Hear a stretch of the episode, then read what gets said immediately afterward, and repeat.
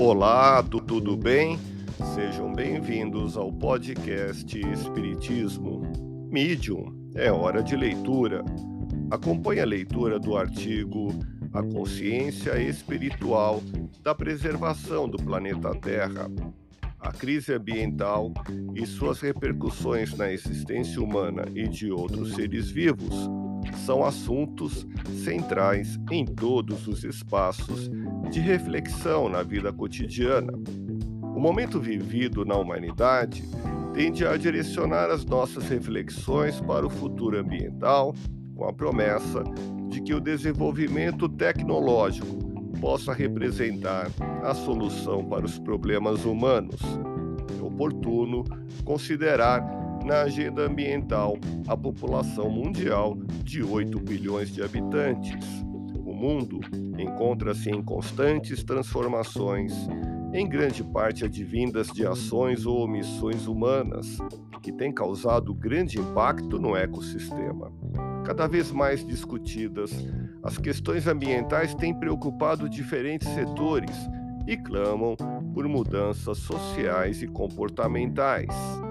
O século XX testemunhou o maior e mais rápido avanço tecnológico da história e também as maiores agressões ao meio ambiente decorrentes de um desenvolvimento que não considerou os impactos relevantes da revolução industrial e os recursos naturais. Nas últimas décadas, o conceito ecológico vem se ampliando dentro de um modelo de desenvolvimento que busca uma relação de equilíbrio resgatando uma nova ética na relação dos seres humanos com a natureza. O debate sobre sustentabilidade abrange uma reflexão mais densa, que vai além das questões ambientais puramente, entrelaçando perspectivas multidisciplinares que devem ser destacadas, e dentre elas, a espiritualidade, que faz parte da nossa condição humana. O interesse sobre a espiritualidade sempre existiu em diversos períodos da humanidade, sob os mais variados ângulos na história do cristianismo.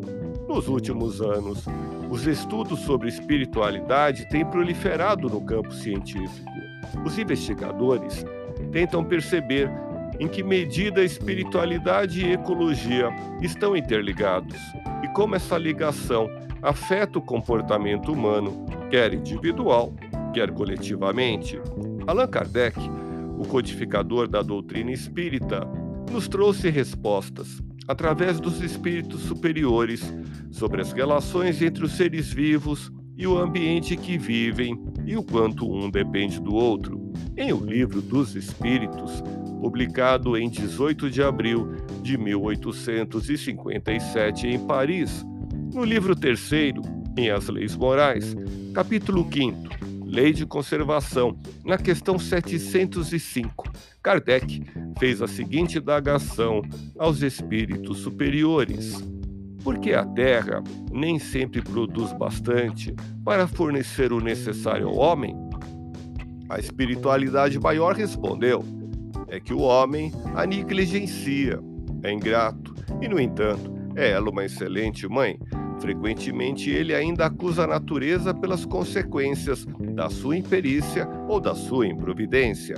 A terra produziria sempre o necessário se o homem soubesse contentar-se.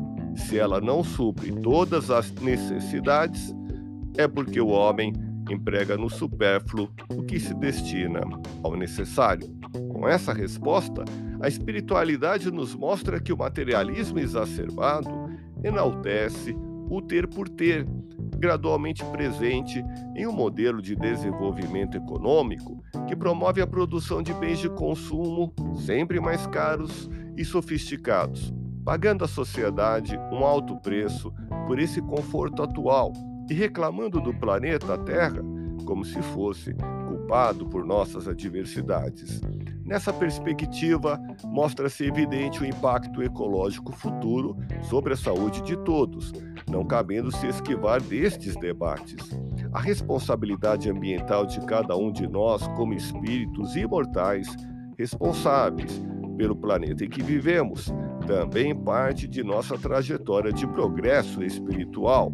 Seguindo tal proposição, deve-se procurar, à luz do Espiritismo, tornar potencialmente as pessoas mais conscientes de si e mais responsáveis com o ambiente, com o desenvolvimento do pensamento crítico e reflexivo, permitindo que a Terra permaneça habitável e sustentável para as gerações presentes e futuras.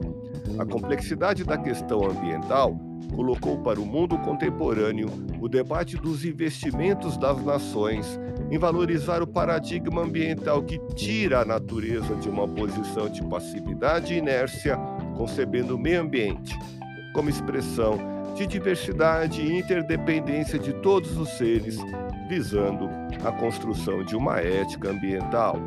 O quanto podemos e devemos mudar as nossas atitudes, buscando uma sociedade que vise a suprir as necessidades atuais dos seres humanos, caminhando sempre em uma jornada que compete ao espírito imortal em prol de um ambiente saudável para todos, é um objetivo a ser alcançado no terreno das conquistas interiores. Assim caminha a humanidade em torno da questão ambiental. E como ensinou Jesus em Lucas, no capítulo 13, versículo 33. Importa, porém, caminhar hoje, amanhã e no dia seguinte. Fique na paz do Cristo e até o próximo episódio.